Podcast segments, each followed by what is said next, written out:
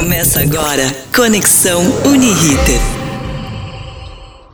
Olá, pessoal. Bem-vindos então ao Conexão Uniriter.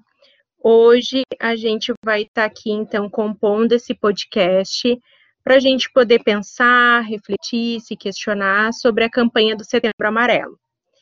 É então uma campanha de mobilização nacional em relação à prevenção ao suicídio. Então, eu vou me apresentar para vocês. Eu sou a Priscila Kercher, sou professora, então, do curso de Psicologia da Uniriter e também professora orientadora da Liga de Psicologia Social e da Saúde também da Uniriter. Hoje, aqui comigo, convido os alunos de Psicologia e também integrantes da Liga, Daniele, Itanari Leonardo, para que a gente possa, então, conversar um pouquinho e debater sobre o suicídio e os seus atravessamentos na nossa sociedade. Como anteriormente citado nesse podcast, a ideia é que a gente possa abordar, então, a problemática do suicídio, compreendendo como resultado de diversos aspectos políticos e sociais que podem, então, desencadear o sofrimento psíquico. Então, a ideia é que a gente possa uh, ir conversando né, sobre o Setembro Amarelo, sobre o suicídio, mas também ampliar para que a gente possa contemplar as diferentes dimensões né, que estão envolvidas no sofrimento psíquico e também na promoção de saúde mental. Para isso, a gente vai fazer então uma análise crítica e reflexiva referente ao discurso sobre a campanha do Setembro Amarelo, entendendo então a questão da saúde mental como uma discussão pertinente e permanente que se ramifica pela complexidade dos marcadores sociais que, que propagam o sofrimento psíquico. Assim, a gente queria dividir com vocês que a gente pensou, então, como pergunta disparadora para o nosso podcast, uh, a seguinte questão: do que falamos quando falamos em suicídio.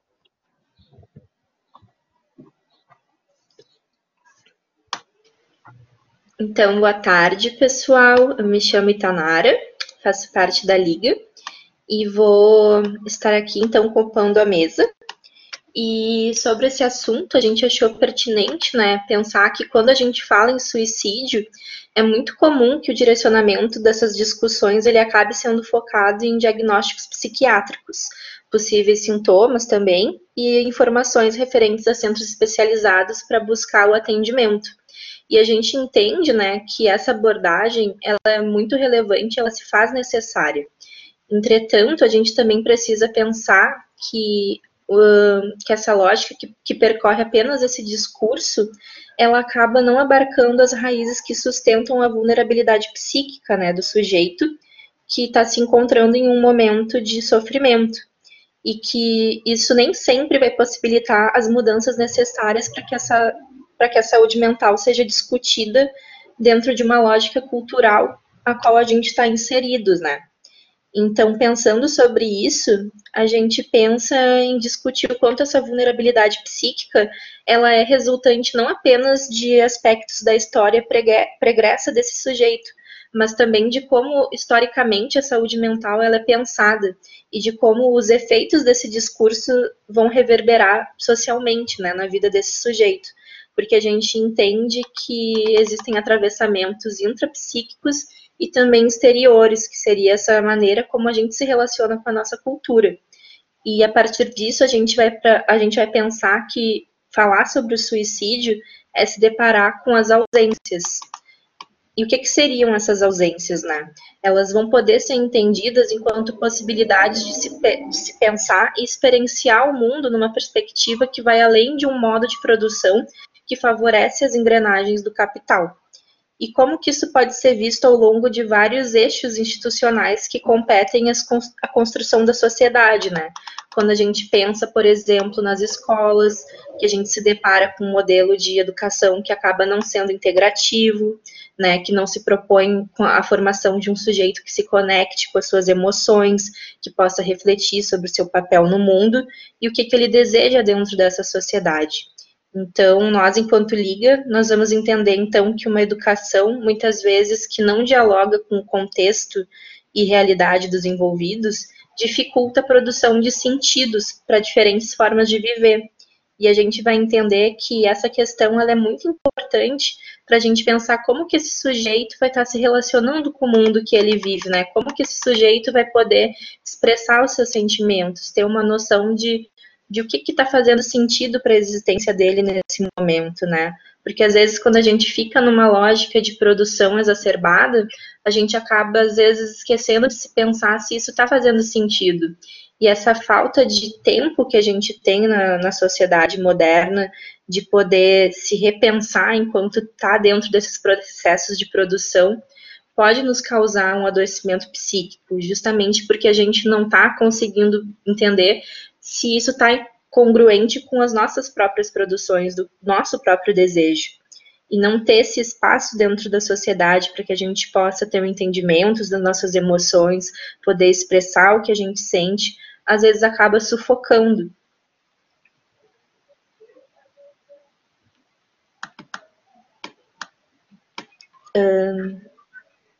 A partir disso. Pode falar, Dani. O que a gente pode pensar também sobre tudo isso é uma questão da medicalização da vida, né? Onde a sociedade uh, passa a não fazer parte da, do estudo sobre a, os problemas psíquicos, constrói-se uma compreensão desses transtornos mentais como entidades autônomas que são isolar, que isolam o sujeito do seu contexto social. Então a gente percebe muito que quando se estuda, se fala sobre isso, não se leva em consideração a realidade que aquela pessoa está tá envolvida, né? Uhum. É, uma coisa que eu pensei também sobre isso é, seria que o suicídio, agora na nossa sociedade, ele é mais pensado em culpabilizar o indivíduo, né? Em, como a gente olha só para o indivíduo em si, não como ele sendo fruto da sociedade, das relações que ele, que ele tem nessa sociedade, né? Sim. Eu acho que isso faz bastante sentido, porque geralmente quando a gente pensa em saúde mental, a gente acaba não uh, abarcando questões de dominação de classe, né? Sem pensar a questão do racismo, do sexismo, de, de diversos outros marcadores sociais que vão influenciar como esse sujeito vai se perceber e como ele é percebido dentro do, uh, da sociedade que ele vive, né? E isso é bastante pertinente, porque entender o, o, sujeito enquanto um sujeito também político é também entender quais são os atravessamentos que podem causar adoecimento psíquico nele, né? Entender, por exemplo, como que é para um jovem homossexual negro estar tá inserido dentro de um, de um espaço em que ele pode acabar sofrendo diversos ataques, preconceitos que vão contribuir para que ele uh, adoeça psiquicamente, né? Eu acho que nesse sentido, nós, enquanto sociedade, nós temos também um, um dever ético de conseguir entender o, peso das palavras para o ser humano, né? Para com o outro. Com certeza. E também tem uma questão que a sociedade ela impõe muitos papéis, né? Como um dispositivo também para que provoca sofrimento. A gente pode pensar no caso das mulheres, essa coisa da sociedade do dispositivo materno, de toda mulher nasceu para ser mãe uh, também muitas vezes acaba causando um sofrimento, ou porque a mulher acha que não faz suficiente, ou porque faz demais. A questão também do homem, a gente pode trazer essa questão do, do homem forte, provedor do lar, que também não deixa passar uma imagem de, de se sentir fragilizado em certos momentos, né? Esses, esses papéis muito certos que, que a sociedade impõe nas pessoas, né? Que tu tem que ser assim, acaba também sendo um modo de sofrimento, né? Sim. E na questão do desse, desse meio de, de que a gente busca mais o ter, né? Também mas tem pessoas que não conseguem chegar nesse, nesse tão sonhado, entre aspas, a vida que eu queria, né? Ter o dinheiro, né? A busca pelo dinheiro, enfim, tem pessoas que são que acontece que o suicídio ele acomete mais pessoas uh, de baixa renda, mais pobres, mas em, contexto como um todo, né? Ele, afeta todas as escalas sociais. Né? quem acaba sofrendo mais seria a escala mais de baixa renda. Né?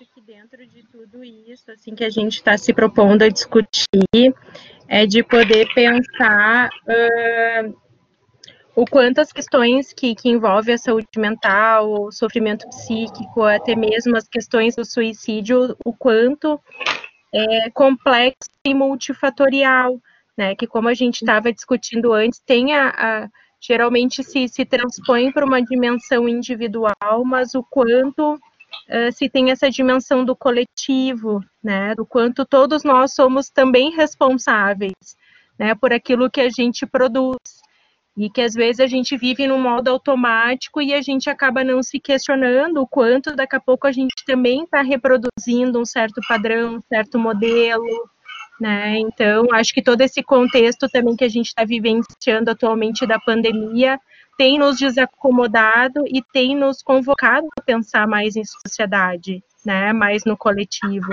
E tem sido um grande desafio em função da gente estar tá imerso, uma sociedade que é capitalista, que é consumista, que é imediatista, né? Eu acho que isso a gente pode pensar dentro do que a Dani estava falando também da, da medicalização da vida, do quanto às vezes a gente tem que estar atento, do quanto a gente se permite de fato poder sentir, né? Da abertura que a gente tem para sentir dentro de um tempo em que a gente precisa ser produtivo o tempo todo, né? Então, como é que será que ficam essas questões? Como que isso interfere nas nossas vidas, né? Uhum. Eu acho que pegando o gancho do que tu está falando, prof, eu acho que é justamente por isso, né, que a gente entende que só pensar a campanha do Setembro Amarelo não vai dar conta dessa complexidade, né? E é por isso que é tão importante que a gente possa estar tá sempre discutindo essas questões o ano inteiro, né? Porque não é apenas em setembro que as pessoas vão pensar em se matar. Então é muito importante que a gente abra espaços de, de diálogo, de reflexão, para entender o que está acontecendo com a gente, com o mundo diariamente, né? Porque falar apenas sobre o suicídio sem pensar uh, numa ampliação da discussão da saúde mental, ela parece reproduzir uma lógica de silenciamento, né? De que realmente representa que o sofrimento psíquico enquanto responsabilidade social e coletiva. É, acaba excluindo mesmo essa possibilidade de, de se aprofundar mais no sentido do suicídio, né? Não só na questão do que a gente tinha falado do meio indivíduo, né? Acaba acontecendo o que tu comentou mesmo, né? Desse silenciamento, né? Uhum. E eu acho que, uh, embora o nosso tempo aqui no podcast seja curto, né? Eu acho que nós, enquanto liga, a gente entende esse espaço que está sendo oferecido para a gente como um privilégio imenso, né? Para a gente poder trazer essa reflexão e entender o nosso dever ético enquanto graduandos de psicologia, de problematizar as estruturas e promover reflexões, né? Que possam ser ampliadas para se ter uma sociedade amparada de acordo com as diferentes realidades que se apresentam no nosso país. Sim, eu acho que o suicídio, o suicídio também é uma questão de saúde pública, né? Que, que acontece uh, de alguns estudos que dizem que tem a incidência maior do HIV e do câncer, né? O suicídio. Então, acho que não existe uma, uma saúde sem ser saúde pública, né? Então, porque a doença do outro acaba sendo a minha doença. Né? A ignorância do outro também acaba me afetando. Então, tinha que pensar como um todo mesmo, né? E pensar também que muitas vezes esse, o suicídio não é um assunto apenas da psicologia, né? Ele tem que ser levado para a sociedade, porque todo mundo tem, tem uma parcela que, que envolve a, essa pessoa quando ela comete suicídio, não é algo exclusivo dela. Toda, todo mundo teve uma parcela nisso. A gente não pode começar a se excluir e ficar uma coisa muito individualizada. Eu acho que a gente tem que pensar num contexto maior, né?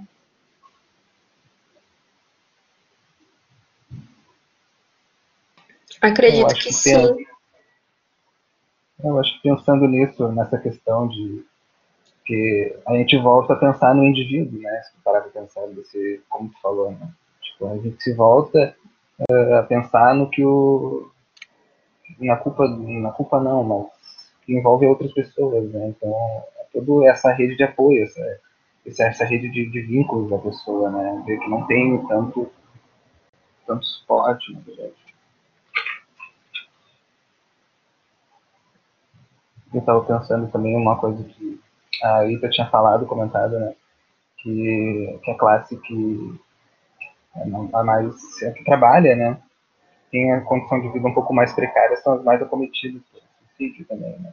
Porque como é que tu vai pensar uh, em, em, outras coisas no mundo se tu está trabalhando de 8 a 12 horas por dia, né? Tu tá, tá nessa coisa de produção, né? Então, é bem complexo, né?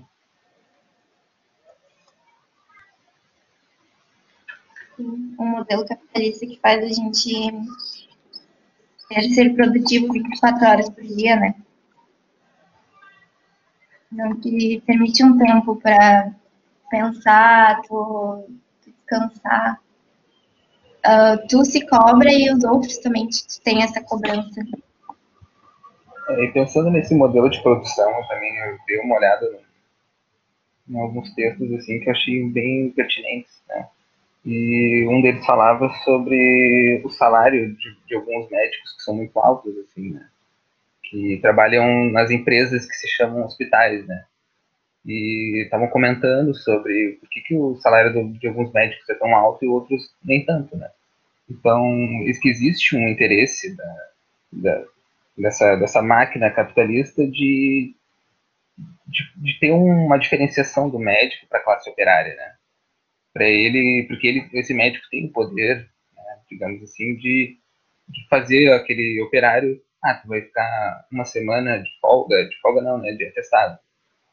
Né, então tem algum interesse, né, até que ponto uh, existe essa diferenciação pela, por essa máquina que faz o operário, às vezes, um, voltar para o trabalho mesmo doente, né. Então isso também, a gente aproveita o gancho de por que, que a gente trata o sintoma, né, e não a causa. Porque às vezes existem pessoas que têm problemas com o trabalho, né, então tu dá um remédio pro sintoma e ela volta pro trabalho, né, não é a causa. Então, sei lá, foi algo que me ficou, que eu fiquei pensando quando eu li isso.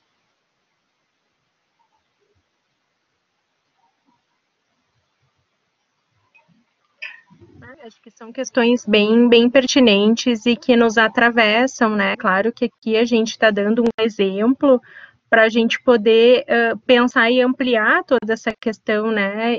Do porquê que a gente faz o que a gente faz uh, e, e da gente também poder se repensar nessa lógica que a gente está, mas que a gente também reproduz. E, e, acho que poder ter espaços como esse, né, do podcast, onde a gente possa estar tá aqui ampliando essa discussão e, e, podendo refletir, e talvez a ideia desse podcast não é trazer respostas, mas sim questionamentos, porque os questionamentos, eles vão nos desacomodando, eles produzem movimentos, né, eles fazem com que a gente possa é, construir também os nossos posicionamentos, então que possa ficar aqui esse registro, né, em relação ao Setembro Amarelo, uh, que vocês possam pensar, né, para além da prevenção ao suicídio, disso que o Léo estava falando, né, de da gente poder pensar na nossa vida, nas nossas formas de viver, né, do, do que, que faz sentido. Então, acho que isso é bastante importante enquanto sociedade, né. Então, a gente vai uh, se encaminhando aqui para o fim desse, desse podcast. Então, a ideia era realmente trazer um pouquinho dessa problematização. A gente fica, então, enquanto Liga de Psicologia Social e da Saúde da Uniriter à disposição, né, para quem quiser seguir conversando conosco, também pode nos seguir nas redes sociais, né, a gente tem o nosso Instagram, que é lapsapsi, né, caso vocês queiram daqui a pouco nos seguir ou discutir né, aprofundar quem sabe mais essa discussão. Então, a gente agradece esse espaço E a gente espera poder ter disparado, então, né, reflexões a respeito da complexidade né, da produção da saúde mental, que passa pelo individual, que passa pelo coletivo, que passa pela sociedade, pelo Estado, que tem todos esses atravessamentos culturais, históricos, né, no que compete aí também uh, à saúde mental. Então, esse foi o conteúdo de hoje, tá, pessoal? Fiquem ligados e acompanhem, então, os próximos programas. Tá certo? Agora, então, me despeço de vocês. Foi um prazer estar aqui junto. Um beijo, tchau, tchau.